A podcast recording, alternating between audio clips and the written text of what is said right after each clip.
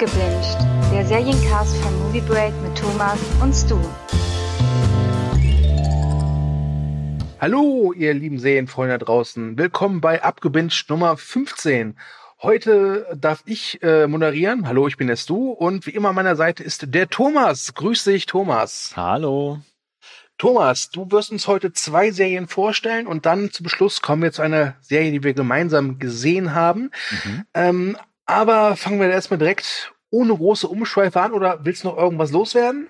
Ja, dass du mehr Serien gucken musst. es sollte dazu erwähnt sein, dass wir diese Abgebinscht-Folge wirklich ganz kurz nach der Ausgabe 14 aufnehmen und die sozusagen vorproduzieren. Ja, also, ja, ja. ja, also bitte. Okay.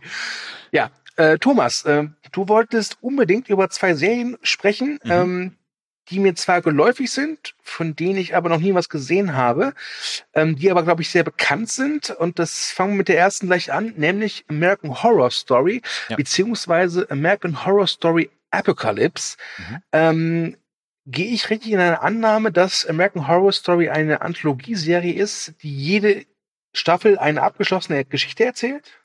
Teilweise. Okay. Aha, wie funktioniert das? Genau, also es gibt, ähm, läuft jetzt mittlerweile seit acht Jahren ähm, und habe ich tatsächlich seit dem Beginn, seitdem American Horror Story rausgekommen ist, auch jedes Jahr verfolgt, die neue Staffel. Und die sind tatsächlich abgeschlossen innerhalb dieser einzelnen Staffeln. Es gibt aber Vernetzungen. Das heißt, bedeutet, Charaktere aus anderen Staffeln tauchen dann plötzlich in anderen Staffeln wieder auf. Okay. Obwohl sie vielleicht von gleichen Schauspielerinnen und Schauspielern gesp äh, gespielt worden sind. Es kann okay. manchmal ein bisschen verwirrend sein, aber auch interessant. Ich schaue einfach mal so, als hätte ich es verstanden. ja.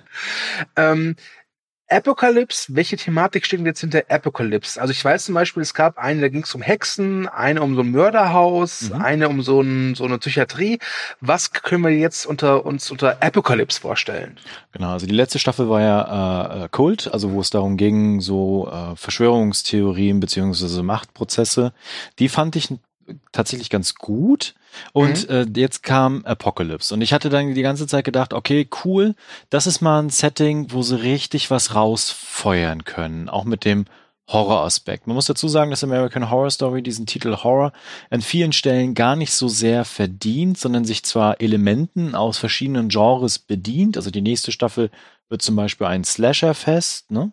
Aber mhm. es ist nicht so, dass man die einzelnen Folgen, die jeweils dann 45 Minuten oder 60, ich weiß es gerade nicht, äh, gehen, meistens so 10, 12 Folgen, äh, nicht die ganze Zeit so ein Horrorfest abgefeuert wird, sondern es geht eher darum, wie äh, agieren die Figuren in diesem Setting, dann gibt es verschiedene Rücksprünge, es gibt verschiedene verrückte Ideen, äh, plötzlich tauchen Geister auf, Außerirdische manchmal sogar, also äh, ein völliges Wirrwarr an, an Ideen und Konzepten, was dann aber zusammenfließt und je nach Staffel mal mehr und mal weniger funktioniert.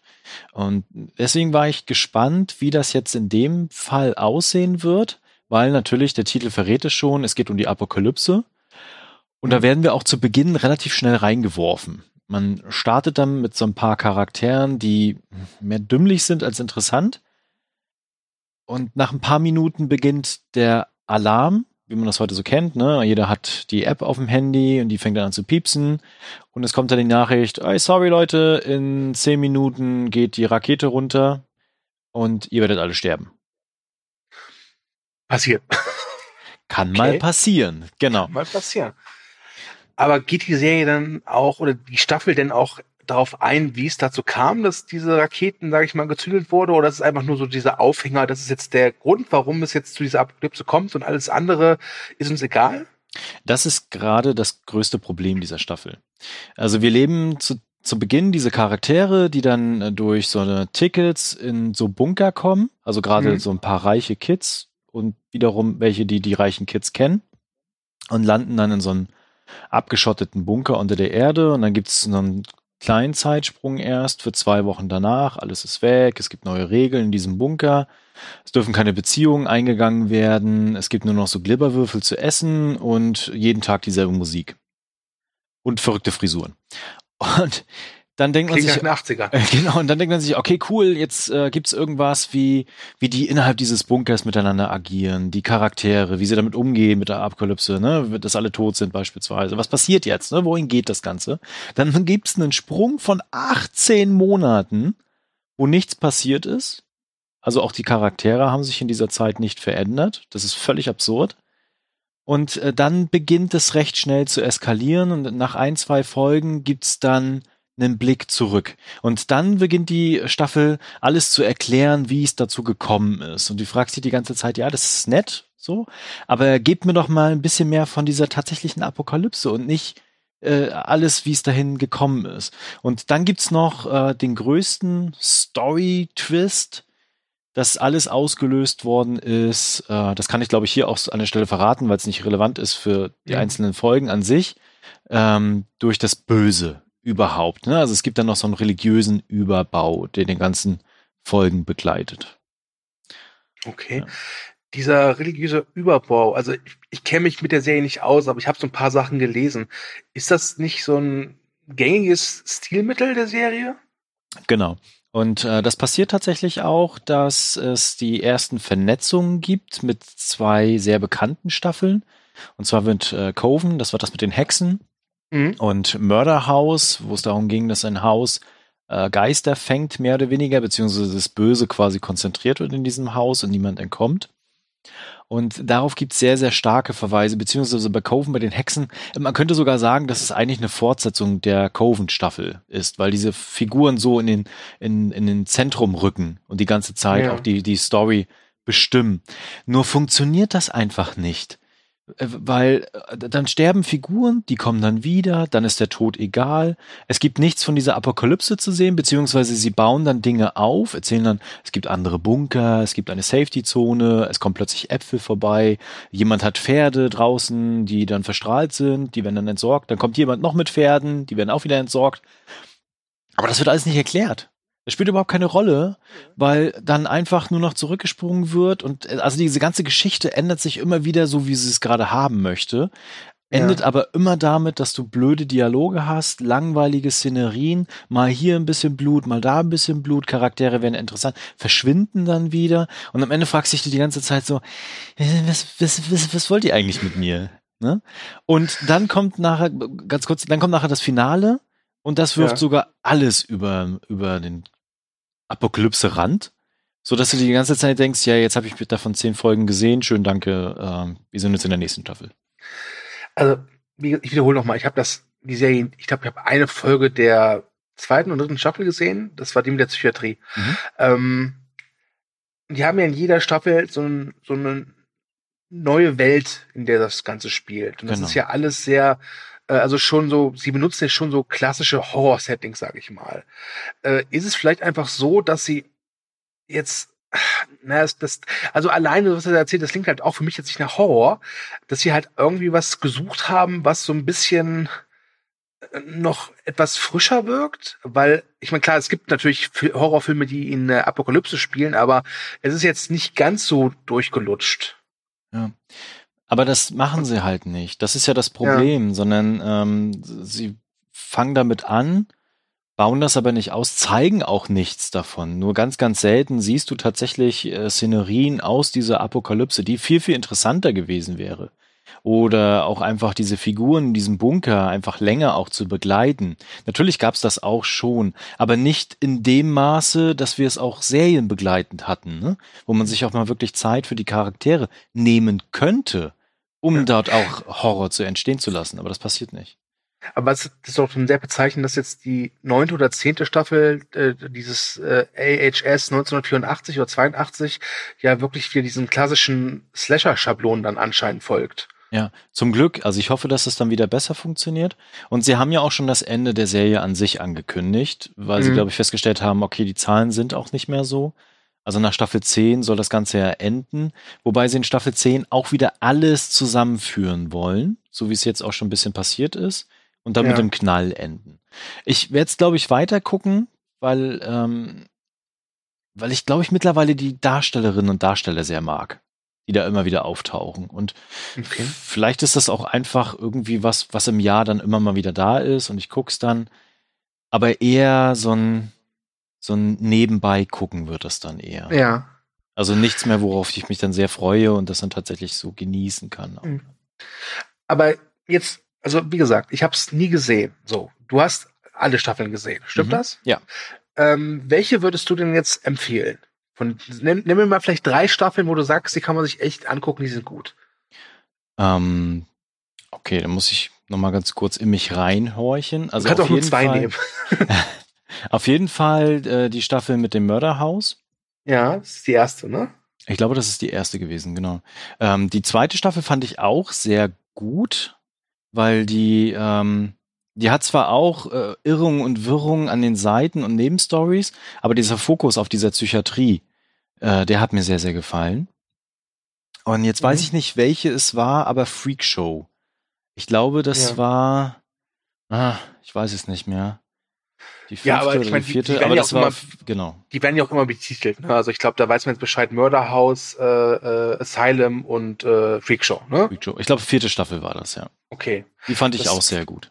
Das klingt ja aber schon danach, dass die echt so nach vier Staffeln so auf die Luft ein bisschen raus war, oder? Ja, auf jeden Fall. Und äh, was sie auch nicht gelernt haben, äh, sich weiterzuentwickeln. Sondern Mhm. sie nutzen auch immer noch das gleiche Konzept wie in der ersten Staffel mit diesen verschiedenen Zeitebenen, verschiedenen Charakteren. Ähm, und immer wieder gibt's so nach den ersten Folgen Enthüllungen, die das erste erklären sollen. Und davon sind sie nicht abgerückt. Und natürlich wirkt das Mhm. dann irgendwann auch redundant, egal welches Setting sie nutzen. Gut, dann musst du mir jetzt mal eine äh, rebellische Frage beantworten. Ja.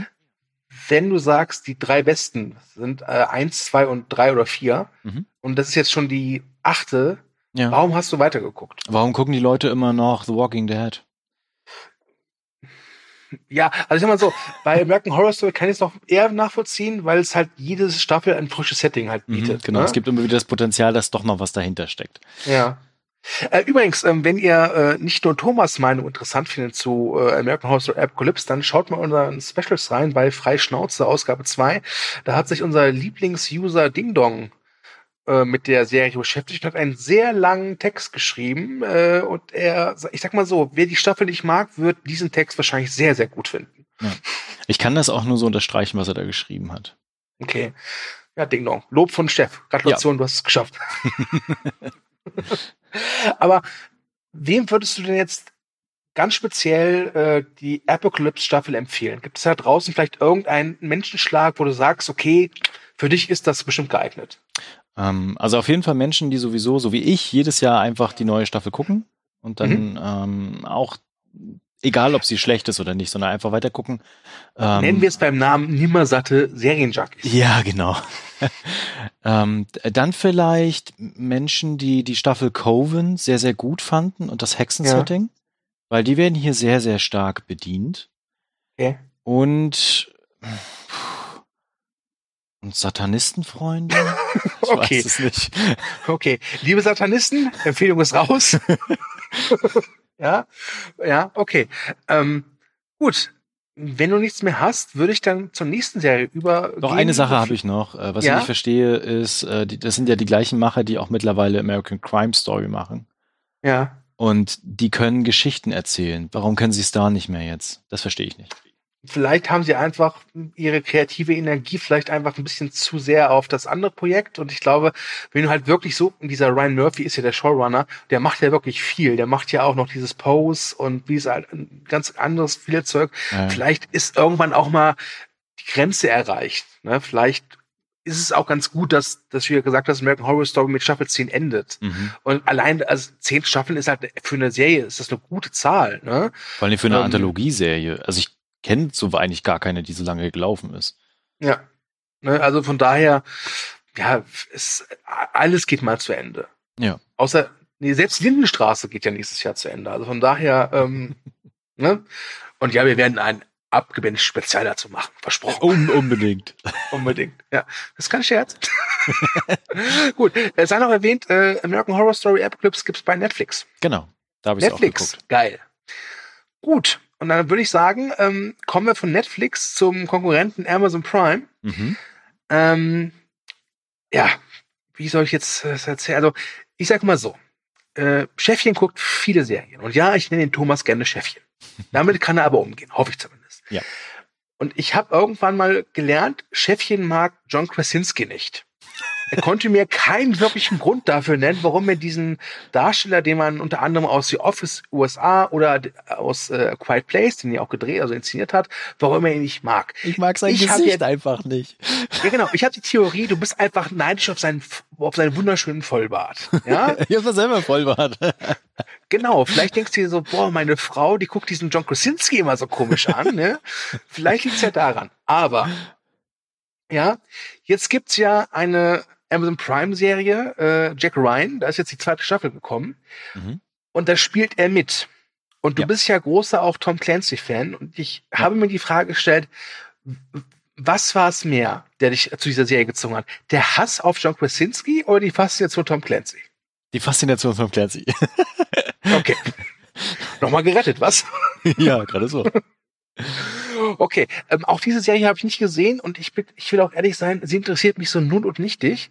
Mhm. Ähm, obwohl da tatsächlich äh, der Darsteller von Bank aus The Wire mitspielt und ich bin ja immer froh, wenn ich einen Darsteller aus äh, The Wire irgendwo sehe.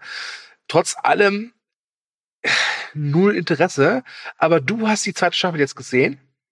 Genau. Und ist sie besser als American Horror Story Apocalypse, auch wenn man es jetzt wahrscheinlich ja. schwer miteinander vergleichen kann?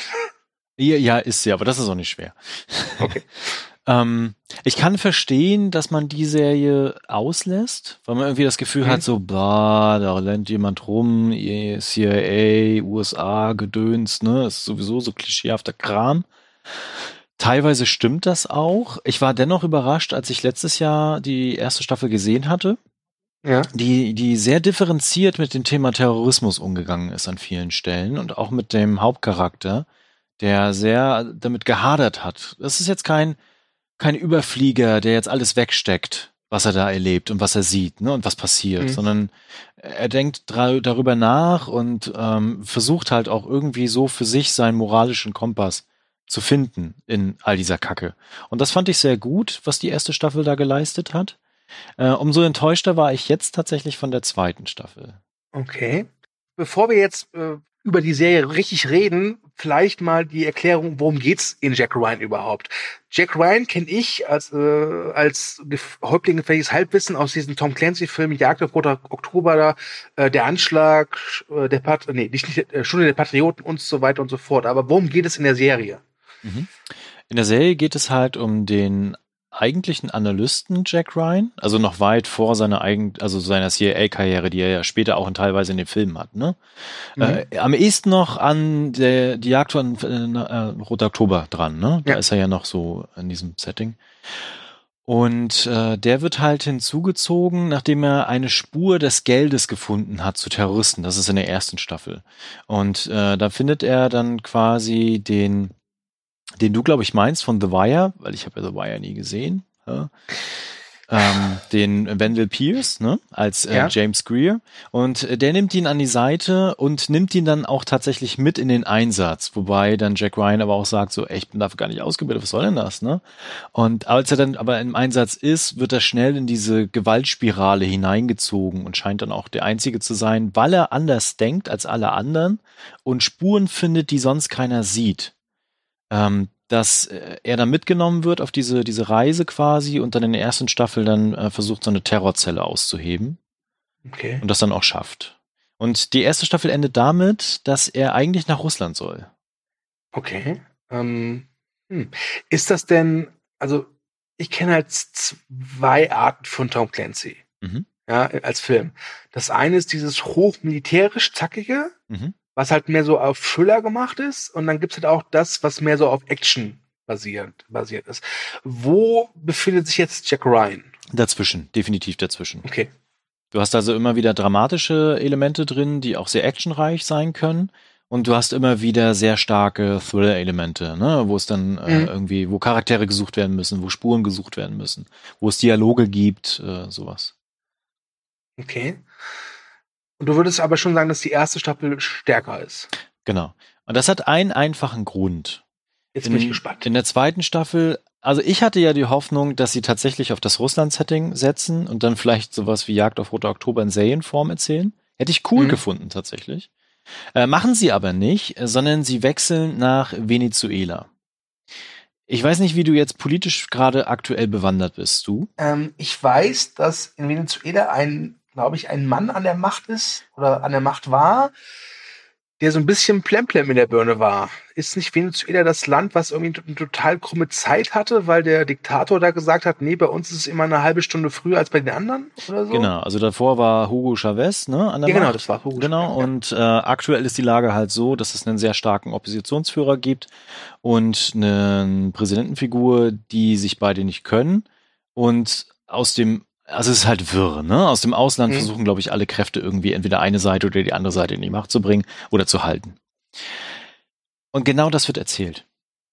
Nur wird es nicht so erzählt, dass du ähm, das Gefühl hast, es wird äh, so erzählt, wie es auch tatsächlich, denke ich, ist, dass alle Dreck am Stecken haben und nur versucht ja. wird, irgendwie äh, Macht auszubauen und sich an den Ressourcen des Landes zu bereichern, egal ob die Bevölkerung leidet oder nicht, das ist denen alles scheißegal. Und das passiert dann nicht, sondern es wird halt eine Machthaber etabliert, der einen äh, Botschaft, äh, beziehungsweise einen Senator tötet, der, äh, wo Jack Ryan auch arbeitet für den Senator als Analyst. Mhm. Und ähm, der gleichzeitig in so Verschwörungsverstrickungen äh, irgendwie drin ist und Oppositionelle ver, ver, also ähm, verschwinden lässt in Lager ja. steckt beispielsweise und gleichzeitig versucht, so Ressourcen des Landes zu verkaufen, um Geld zu machen. Und die Oppositionsführerin, das ist die gute, die die äh, Gerechtigkeit will, die ihren Mann sucht, die Kinder hat, die nah am Volk ist, alle lieben sie und so. Ähm, das hätte man auch so machen können, wenn nicht wir gerade in dieser Situation von Venezuela wären, wie sie ist. Ja. Und es gibt mehrere Stellen in dieser Serie, wo sie dann versuchen zu erzählen, ja, die USA waren ja früher sehr, sehr stark da involviert, ne? Und haben da ja auch immer wieder versucht, was zu tun und äh, Regierungen zu übernehmen, bla bla bla. Aber jetzt machen wir das nicht mehr. Und dann wird so die USA als mit, mit Jack Ryan als auch die Botschaft sehr, sehr stark mit den Figuren auch dort vor Ort so etabliert als, hey, wir retten die, den, den, den Arsch und bringen die gerechte Oppositionsführerin an die Macht. Also zelebriert die zweite Staffel schon eine sehr verlogene Ideologie. Richtig. Und das, da hatte ich wirklich ein Problem mit, muss ich gestehen. Mhm. Ähm, natürlich kann man sagen, ja, es ist eine Serie, es basiert auf Tom Clancy-Roman, da ist immer alles nicht so geil und es gibt da auch äh, äh, starke Klischees drin und natürlich ist es auch ideologisch immer aufgeladen, aber da geht's zu weit, finde ich, an vielen Stellen. Mhm. Ich, ich, ich habe die erste Staffel nicht gesehen, aber hatte die erste Staffel vielleicht ein Feindbild, was ein bisschen diffuser war? Äh, ja. Vielleicht haben sie es einfach abgeändert, weil die Leute mit Tom Clancy dann doch dieses eher schwarz-weiß-malerische verbinden. Ja. Vielleicht, also ich habe ich es nicht gesehen, aber ich kann mir das gut vorstellen, weil viele ja durchaus nicht so Spaß dabei haben, wenn ein Film oder eine Serie ein Feindbild darstellt, das halt eben nicht nur böse ist, sondern eben, dass es da eben auch Grautöne gibt. Und das klingt alles wirklich so danach, dass sich Amazon Prime so die Wertung angesehen hat und so ein paar Leute gefragt hat und die gesagt haben, also eigentlich hätten wir lieber so den bösen Russen, sage ich mal, wieder zurück. Ja. Ne? Genau, und das ist halt schade, dass das gemacht worden ist. Nichtsdestotrotz, wenn man das okay, so ein bisschen kommt's. zur Seite schieben kann, ne, weil das auch nur ein Teil dieser Staffel ist, kann man trotzdem sehr viel Spaß mit dieser Staffel haben. Und das liegt an zwei Gründen. Wenn der eine davon John Krasinski ist, lache ich mich schlapp. Der eine Grund ist die Charaktere. Gerettet, gut. Und deren Darsteller. Ja. Also, nee, wirklich, also John Krasinski macht das ja. schon gut. Also, das, er darf ja jetzt auch Bart tragen. Er, er ist ja jetzt nicht mehr als Babyface rum. Okay. Ähm, das ist das eine, also die sind sehr charmant, äh, sehr differenziert tatsächlich auch. Manche sind sehr konsequent und zielgradig, also äh, haben so ihr Ziel vor Augen, was manchmal auch sehr, äh, sehr interessant sein kann in solchen Settings, ne? Und dann natürlich Jack Ryan. Und Jack Ryan ist echt jemand, der kriegt dann eine Aufgabe und hier, Jack, mach das nicht, ne? Und er macht genau das Gegenteil und immer und immer und immer wieder und alle hassen ihn dafür, aber er kommt durch, weil er immer den richtigen Riecher hat.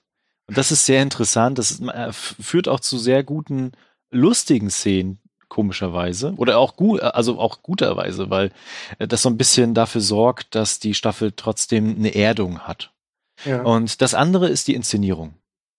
Ähm, zwar wird das Finale so ein bisschen so Call of Duty mäßig. Das kann man mhm. auch sehr stark kritisieren. Aber davor schafft es die. Warte mal, Call of Duty mäßig? Macht John Krasinski Teabagging? Der campt da rum. Okay. ähm, aber ansonsten ist die Inszenierung sehr packend und es wird zum Beispiel auch so ein, so ein Lager befreit später mit so Kriegsgefangenen.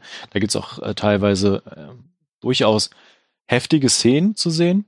Mhm. Und äh, das kann die Staffel auch sehr gut einfangen. Genau. Okay. Also ich muss ja gestehen, ich kenne ja John Krasinski unter anderem aus wie Office. Also Office USA, wo mhm. er halt diesen Jim spielt. Ähm, und der hatte da immer so was Lausbubenhaftes. Und ich finde, egal wie, wie dick der Bart ist und wie lang der Bart ist, er, er hat dieses Lausbubenhaft immer noch, auch bei A Quiet Place irgendwie. Ja. Wobei ich da durchaus fand, dass er es gut geschafft hat, das einigermaßen zu kaschieren. Aber jetzt bei den ganzen Trailern und Bildern, die ich jetzt zu der Serie gesehen habe, dachte ich mir mal, er wirkt auch da so ein bisschen lausbubenhaft. Und wenn du jetzt gerade erzählst, dass er halt immer so dieses so, ist mir egal, was die anderen sagen, ich mach's jetzt mal, so wie ich es so richtig halte, ja. das klingt immer noch so nach, ja, Lausbube. Ja. Passt das? Ja, ja. Ja, so ist es auch. Ich glaube, er hat auch Spaß dran. Aber wird das sich mit der Zeit so ein bisschen auch überbeansprucht? Ähm, nee, tatsächlich nicht. Dadurch, dass er auch nicht immer da ist. Also er ist nicht immer nur alleine im Fokus. Okay. Hm. Gibt's denn äh, eigentlich schon Pläne für eine dritte Staffel? Ich meine, gut, die zweite ist jetzt ja gerade erst gestartet, aber manchmal ist ja gerade bei Streaming-Diensten also sind sie jetzt sehr vorschnell und sagen, mhm. okay, wisst ihr was, wir planen jetzt schon Staffel 3 bis 18. Also ich glaube, für äh, Amazon oder Amazon ist äh, Jack Ryan äh, ein Brett. Also die mhm. haben da, glaube ich, sehr viele Leute, die das gucken. Und die dritte Staffel ist auch schon bestätigt. Und ich würde, wenn ich jetzt eine Wette abgeben würde, würde ich sagen, sie läuft noch drei weitere Staffeln dann. Okay. Hm, okay, also es geht weiter. Und äh, die obligatorische Frage, wem würdest du diese Serie empfehlen? Also auf jeden Fall Tom Clancy-Fans, so mhm. oder so. Äh, John Krasinski-Fans, also du, irgendwann musst du. ich bin jetzt, so großer Fan bin ich jetzt auch nicht. Also. äh, und ansonsten natürlich Fans von so actionreichen Thrillern, wo man mal auch politisch vielleicht ein Auge zudrücken kann und einfach äh, so ein klassisches mhm. gute-böse Setting hat und am Ende trotzdem die Gerechtigkeit sieht. Wie viele, wie viele Folgen hat so eine Staffel eigentlich? Und wie lang sind die einzelnen Folgen? Weißt du das noch? Ähm, die einzelnen Folgen gehen jeweils eine Stunde und äh, Folgen sind's acht. Okay. Ist schon seltsam, ne? Also früher waren es immer 24, egal wie lang die Serie war. Dann kamen mhm. die Streamingdienste, dann waren es so 12, 13, dann wurden es 10 und jetzt sind es 8. Also, ich sag dir, in drei Jahren ist so eine normale Staffel zwei Folgen lang. die gehen dann aber freuen. fünf Stunden. Ja, genau. Okay. Gut, dann würde ich sagen, außer du hast noch was, äh, dass wir jetzt bei Jack Ryan mal äh, Schluss machen. Zumindest ja. für Jack Ryan. Ja. Also können wir da aufhören mit. Genau. Guckt, guckt Ryan auf Prime. Das wollte ich die ganze Zeit schon sagen. Ja, ich glaube dir sogar, dass das jetzt schon seit drei Tagen irgendwie dir darauf freust. Uh, uh, uh, Übermorgen ist es endlich soweit, ja. okay, gut. Ähm, jetzt kommen wir zu der, der Serie, warum wir diesen Cast eigentlich aufnehmen. Mhm. Und es ist keine populäre Serie. Da sind die äh, von dir eben erwähnten Serien wesentlich bekannter. Ja. Aber leider. Ich glaube, ich glaube, wir beide können behaupten, wir haben so ein bisschen unser Herz an diese Serie verloren. Auf jeden Fall. Zumindest an die erste Staffel. Wir reden jetzt über Final Space. Äh, mhm. bevor ich es vergesse, es gibt die erste Staffel auf Netflix. Ihr wisst ja, Netflix. Geil. Ähm, es ist eine Trickserie und ich muss ganz ehrlich sagen, wenn ich Bilder davon gesehen hätte, hätte ich mir diese Serie niemals angeguckt. Weil alleine so von der, von dem visuellen Stil her sieht es halt echt wie so eine Kinderserie aus, wo alles total süß ist und, und, und, und niedlich. Und dann fängt die Serie aber an mhm. und also das ist der Wahnsinn. Äh, die erste Staffel hat zehn Folgen und jede Folge beginnt damit, dass der die Hauptfigur Gary Goodspeed alleine ähm, im All schwebt, um ihn herum Trümmer Und die Computerstimme in seinem Raumanzug sagt halt noch, Gary, du hast noch zehn Minuten Sauerstoff. Und in der neunten Folge sagt sie noch neun Minuten Sauerstoff. Genau. Und das äh, bewirkt, dass die Serie gleich immer zu Beginn so eine unglaublich melancholische Stimmung hat. Und das ist großartig, aber ich, ich bin wieder, ich, ich merke schon, ich reite schon wieder viel zu schnell vor. Thomas, könntest du vielleicht unseren Zuhörern sagen, worum geht's in Final Space überhaupt? Genau, also ich äh, fange jetzt mal an, wie ich dazu gekommen bin und dann erzähle ich gleich, was es mit der Gary auf sich hat. Mhm zu dem Ding kommen wir später noch. Ja. Ähm, genau, also ich hatte sie auf äh, Netflix irgendwann gesehen, als sie dazu kam. Da ist sie aber gar nicht standardmäßig gelaufen, ist auch keine Netflix-Produktion, auch wenn ich das erst anfänglich anders gedacht hätte. Und zwar ist das eine TBS-Produktion und ja. äh, läuft hier auf TNT-Serie, aktuell mit der zweiten Staffel, beziehungsweise ist auch schon zu Ende, aber noch nicht auf Netflix. Und ich hatte sie dann irgendwann auf die Watchlist gepackt und ein Jahr lag sie da drauf. Und dann hatten wir irgendwann drüber gesprochen und habe gesagt, ich will die jetzt priorisieren, weil ich da endlich Bock drauf hatte. Und ja. du hast es sogar vor mir noch geguckt. Ja, also da muss ich jetzt mal sagen, ähm, ich muss einen Dank rausschicken an meinen guten alten Kumpel Markus, ähm, der mir nämlich mal von der Serie erzählt hat. Ja. Weil ich hatte Markus äh, und seiner äh, Freundin, hallo Anne, äh, du, du hörst es zwar eh nicht, aber Grüße geht trotzdem raus, halt mal Gravity Falls empfohlen. Und die fanden die halt richtig super. Und dann haben sie halt nach Alternativen gesucht und sind dann irgendwie auf diese Serie gestoßen. Und dann hat er mir halt erzählt von diesem, äh, also ich, wahrscheinlich hat er es nicht so erzählt, aber in meiner Erinnerung hat er mir gesagt, da ist so ein Typ, der, der, der cruist alleine im Weltraum rum, hat doch zehn Minuten Sauerstoff. Und das war so, okay. okay, von mir aus. Ähm, und hat sie dann auf die Watchliste gepackt. Und äh, wir beide unterhalten uns ja öfters mal darüber, was wir in Abgebinged jetzt mal zusammen machen können, weil klar, wir besprechen auch gerne mal alleine über Serien, der andere fragt einen aus, aber am schönsten ist es halt, wenn man was zusammen hat. Genau. Und, und ich dachte mir halt, komm, ich gebe der Serie eine Chance, weil zehn Folgen pro Folge 20 Minuten, das kann man halt schnell weggucken. Und dann hat man halt was, worüber man reden kann. Und äh, dann habe ich dir halt gesagt, ey, pass auf, lass uns doch mal Final Space machen. Ähm, und ich glaube, dass du mir auch gesagt hast, äh, das cool, die kann ich mit meinem Sohn gucken. Bis ich dir dann irgendwie einen Tag später gesagt habe, Thomas, ich habe die ersten drei Folgen geguckt, tu es nicht. ja. Also so sind wir äh, beide ähm, äh, zur Serie gekommen. Also Dank geht raus an Thomas und Anne. Äh, Quatsch, Thomas und Anne. Markus und Anne. Entschuldigung. Ja. Okay, sorry, aber ich habe genau. dich unterbrochen. Ja. Worum geht es? Äh, wir schreiben irgendeine nicht definierte Zukunft der Erde. Ja. Und äh, da erleben wir Gary Goodspeed als äh, Kind, meistens so in kleinen Rückblenden, wie sein Vater ähm, mit einem großen Raumschiff quasi in eine Mission startet und davon nicht zurückkommt. Jahre später ja. ist äh, Gary davon natürlich gezeichnet, ne, ohne Vaterfigur, eigentlich ein Loser, der ja. durch Bars stolpert und ähm, Frauen anbaggern möchte. Da trifft er tatsächlich auch eines Tages dann auf äh, Quinn. Und um sie zu beeindrucken, schlägt er jemanden K.O. von der Infinity Guard, die sowas wie die Space Marines sind, würde ich jetzt mal sagen, nur lustig. Ähm, auf, den, auf der Toilette K.O. zieht sich so ein Ding an, geht zu Quinn und baggert sie an. Die hat natürlich überhaupt kein Interesse an ihm. Allerdings kommt dann ein Notfall rein und alle sollen zu ihren Raumschiffen. Und natürlich hat äh, Gary gerade seine Uniform an und äh, Quinn sagt, hier, los, ab ins Raumschiff, wir starten jetzt. Was mhm. macht Gary?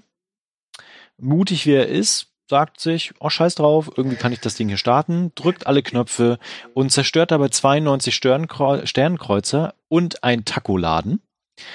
Und wird dafür quasi verurteilt, für fünf Jahre waren es, ne? Genau. Fünf Jahre, fünf Jahre. Äh, Arbeiten im Weltraum. Und zwar für Satellitenreparaturen. Mhm. Dafür wird er auf ein Raumschiff gepackt, die Galaxy One, die von der künstlichen Intelligenz Hugh gesteuert wird. Und äh, die quasi ihm Anweisungen gibt, was er machen soll. Ja, da ist er ganz alleine, außer Hugh quasi, der die ganze Zeit mit ihm spricht. Ganz viele äh, Roboter, die einen Namen gegeben hat. Sehr, sehr interessante Namen übrigens. Also die, die so übrigens alle gleich aussehen. Genau, die so Wartungsarbeiten machen. Und an Bord ist auch Kevin.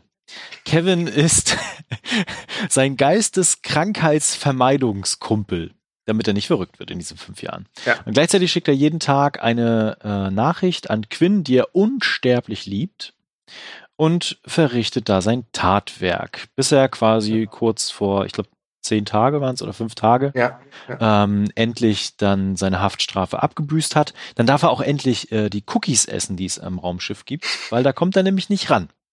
Ja.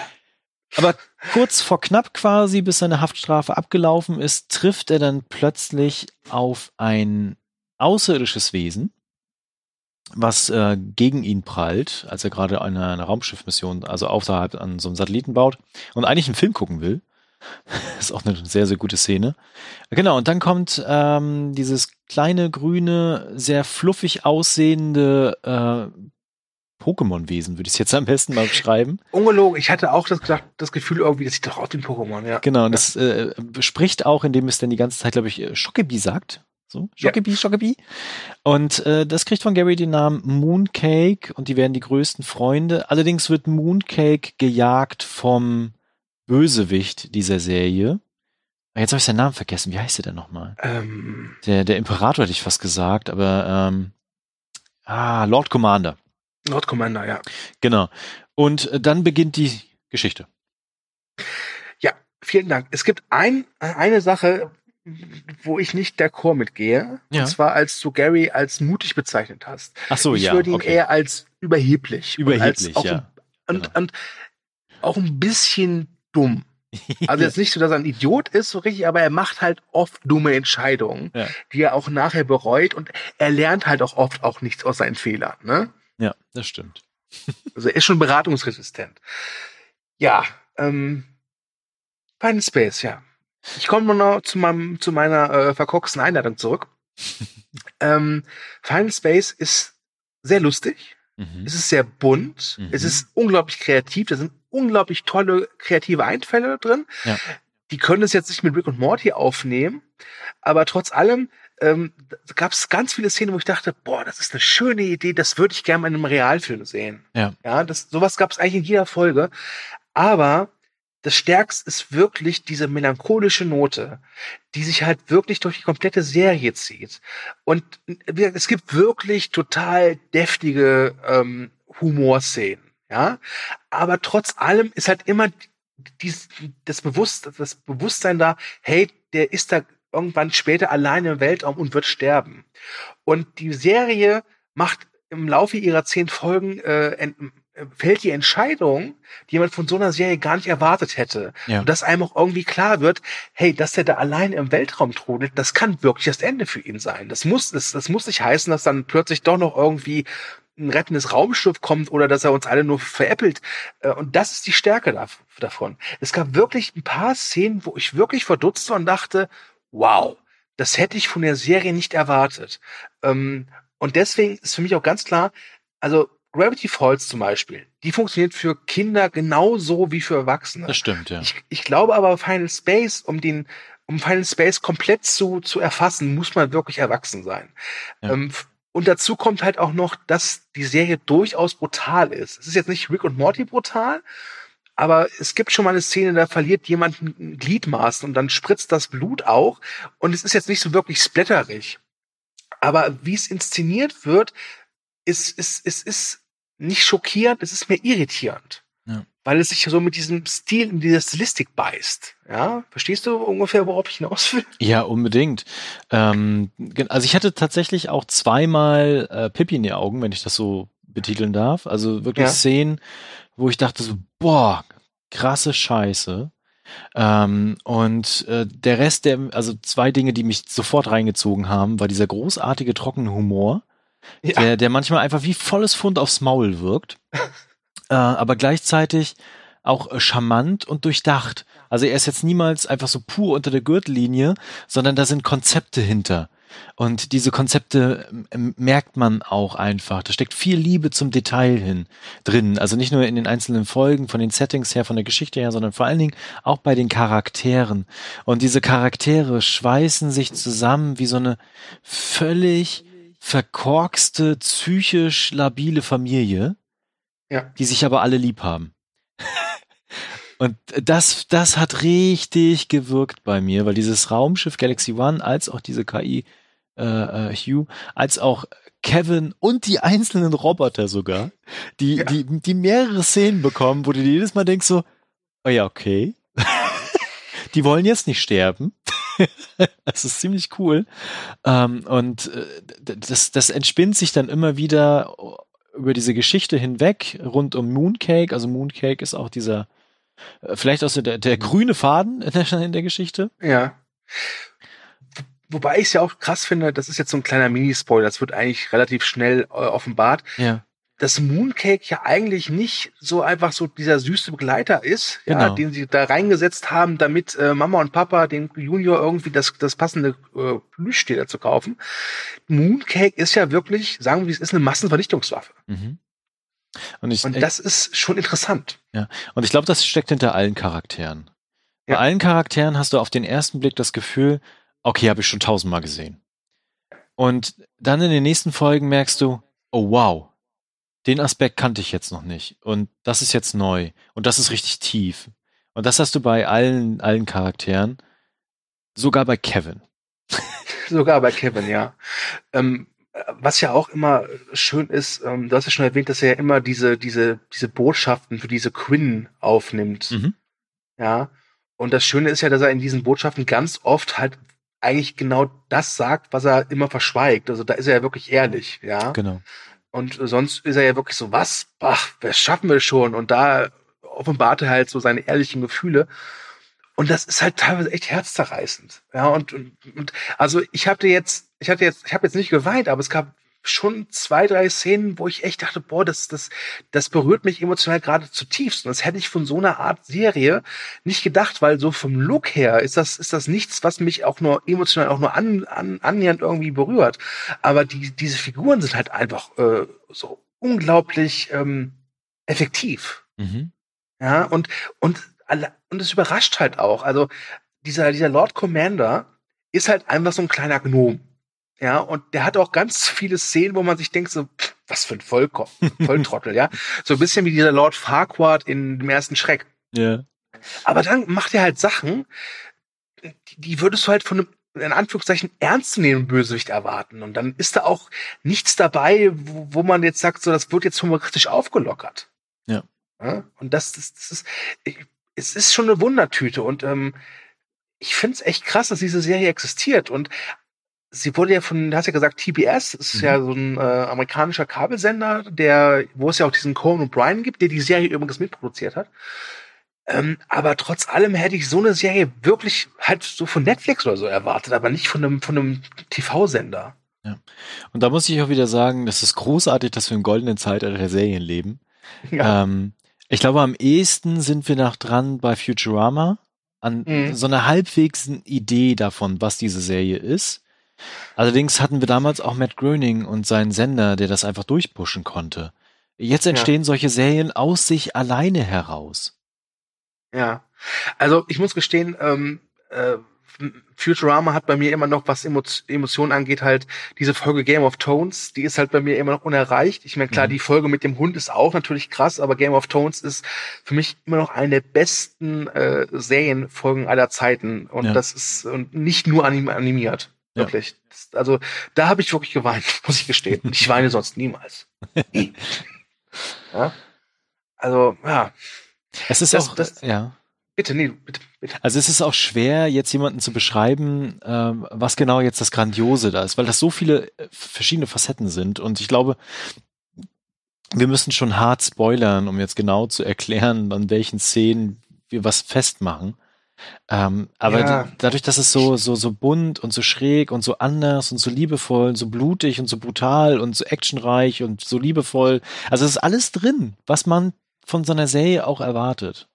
Oder ja, oft also, zumindest. Schönes Beispiel ist halt einer der Helden, das ist halt so ein, ich nenne es mal Kopfgeldjäger, der aussieht wie so eine, wie so ein Katzenhybrid aus Katze und Mensch. Der heißt halt Avocato. Ja, mhm. das ist halt so ein total kittliches Wortspiel, aber du nimmst die Figur halt echt für voll und du nimmst ja. ihm auch ab, dass das ein eiskalter Profi-Kopfgeldjäger äh, ist. Das, das, das, das schaffen die halt. Und das Problem ist halt wirklich, du kannst diese Serie, glaube ich, echt wirklich total schwer empfehlen, weil Leute, die halt diesen Mooncake sehen, die denken halt, das ist so eine knuddel äh, mhm. spaßige Kinderserie, was es nicht ist. Genau. Leute, die äh, die aber sag ich mal so was wollen wie Rick und Morty, die werden halt mit dieser durchgängig recht kindlichen knuddeligen Optik wahrscheinlich nichts anfangen können. Ja, das ist das das tut mir für die Serie echt leid, weil du kannst diese Serie, glaube ich, ich glaube, es ist keine Serie, die du empfehlen kannst. Ich glaube, es ist eine Serie, die musst du entdecken für dich selbst. Ja. Und Einfach mal, mir, ich meine, ja. wir, wir empfehlen sie ja hiermit, aber ich glaube tatsächlich, dass die wenigsten, die das jetzt hören, sagen werden, boah, Final Space, ob auf die Watchliste. Ja, also das, äh, es tut mir so ein bisschen leid für die Serie. Genau, also alle, die da drin Interesse haben, einfach mal die ersten zwei Folgen reingucken. Das, genau, investiert die 40 Minuten. Genau, ja. macht das mal, guckt rein. Wenn ihr danach sagt so, Alter, was? Dann kann ich euch versprechen, da kommt noch mehr und richtig viel mehr. Und wenn ihr ja. sagt, so, okay, damit kann ich nichts anfangen, dann lasst es bleiben. Ja. Aber jetzt habe ich ja schon äh, erwähnt, dass äh, trotz der kindlichen Optik es nichts für Kinder ist. Und du hast ja auch gesagt, du hast es ohne deinen Sohn geguckt. Ja, den hätte ich das nicht gesagt, ja. Ja, was glaubst du denn? Du als äh, Fachpädagoge. ja. Lach. Aber wo glaubst du, wo ist so die Altersgrenze? Wo könnte man äh, Kindern sagen, okay, wir gucken jetzt Final Space? Puh. Hm, mit diesen FSK-Richtlinien würde ich da, glaube ich, scheitern. Nee, also mach's gerne frei Schnauze. Ja, also ich würde sagen 14, 15. Definitiv. Ja. Erst. Was dann auch wieder unfair ist, weil ich glaube, in der Pubertät kann man mit so einer Serie erst recht nichts anfangen. ja. Ne? Also, ah, das ist echt schade, wirklich. Ähm, und du hast ja schon gesagt, wir könnten jetzt hier noch das Spoilerfass aufmachen, aber ich ich glaube, das wäre auch unnütz, denn ich glaube, es würde nichts an unserer Kernaussage etwas ändern. Mhm, ja? Genau. Ich würde halt nur noch mal sagen, also es gibt am Ende mehrere Szenen, die von der Inszenierung her, auch mhm. wenn man vorher das Gefühl hatte, das ist sehr einfach gehalten, ist es aber eigentlich nicht. Ähm, aber diese, diese letzten beiden Folgen, da gibt's wirklich Inszenierungssachen, wo ich, was du vorhin gemeint hattest, davon würde ich gerne einen Film haben. Ja. Das war wirklich großartig also ich, ich, äh, es gibt halt im Laufe der Serie auch, das kann man ja verraten, schon so Weltraumschlachten so ein bisschen. Ja. Und ich dachte mir wirklich, wow, ich habe schon lange nicht mehr so fantasievolle, kreative und gut umgesetzte Weltraumschlachten gesehen, dass ich wirklich dabei war und dachte, boah, geil. Ja, ich bin jetzt mittendrin. Und das, obwohl die Figuren aussehen, als würden sie aus einer Serie kommen für Kindergartenkinder. Mhm. Und was die Serie noch gut macht, sind Running Gags. Und ja. diese Running Gags auszuloten, bis es nicht mehr geht, ohne dass es ermüdend wird. Bestes Beispiel, deswegen meinte ich vorhin, der Gary, weil der Lord ja. Commander bekommt die Info, dass ein äh, sogenannter der Gary Mooncake hat. Und jedes Mal, wenn er ihn dann sieht, spricht er ihn nicht aus von wegen, ah, da ist Gary, sondern immer der Gary. Und ja. jedes Mal gesagt Gary halt so, nein, ich bin nicht der Gary, einfach nur Gary. Und er jedes Mal der Gary. Und das ziehen die konsequent bis zum Ende durch. Und das gleiche ist mit Kevin, mittlerweile meine Lieblingsfigur in dieser Serie. Äh, weil Kevin ist ja eigentlich ein Geisteskrankheitsvermeidungskumpel. So ein kleiner Roboter, rund, ne, so sieht ein bisschen knuffig ja. aus. Und er ist aber nervig wie die Hölle.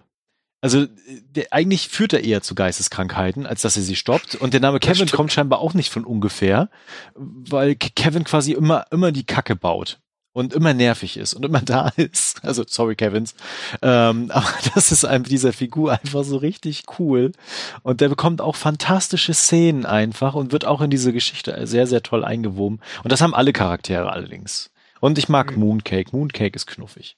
Ja. Äh, hast du die eigentlich auf Deutsch oder auf Englisch gesehen? Ich habe sie auf Deutsch gesehen. Ich habe sie auch auf Deutsch gesehen, muss ich gestehen. Was schade ist, denn äh, der Voicecast ist gar nicht mal so übel. Also David Tennant, dieser ehemalige Doctor Who-Darsteller, ist mit dabei. Die kennt man auch aus Jessica Jones. Mhm. Äh, Stephen Join oder Join, das ist der Glenn aus äh, The Walking Dead, ist mit dabei. Ron Perlman ist zu hören. Äh, Conan O'Brien, der hat die ja produziert, das heißt, der ist auch mal mit dabei. Und äh, der von mir sehr geschätzte Fred Armisen. Also ich bin ja großer Fan von Saturday Night Live und Fred Armisen war so neben Bill Hader so immer mein Liebling. Aber ähm, wie der gesagt. Und er spricht Kevin. Ja? Ich spricht Kevin, genau. Ja. ne? Also ich glaube, wir können hier auch mal jetzt so einen Schlussstrich ziehen, weil ich glaube, wir würden uns jetzt auch nur wiederholen und ich ja. möchte das Spoiler fast nicht aufmachen, weil ich glaube, ich, ich sehe da keinen Mehrwert jetzt, da noch irgendwie rumzuspoilern. Mhm. Außer natürlich, du willst jetzt spoilern, dann gebe ich nee, dir nee, gerne nee, die Bühne dafür. Wir spoilern einfach danach nochmal. Also, verstehe ich schon. Privatparty. Gut, ähm, ja. Final Space, äh, gibt der Serie bitte, bitte, bitte, bitte, bitte, bitte eine Chance. Sie hat's verdient. Ja. Ähm, sie ist zu sehen bei Netflix, das haben wir schon gesagt, und wir hoffen, dass nächstes Jahr irgendwann auch die zweite Staffel bei Netflix Ich hoffe erscheint. ehrlich gesagt, dass sie im Dezember noch kommt. Ich nicht, weil ich habe im Dezember nicht so viel Zeit. okay. Gut, dann äh, wird es Zeit äh, für ein bisschen äh, Verabschiedungsblablabla. Mhm. Ähm, wir produzieren diese Folge ja vor, das erwähnte ich schon, deswegen bin ich bin nicht ganz sicher, wann sie erscheint. Ich sage mal prophylaktisch äh, frohe Weihnachten und guten Rutsch.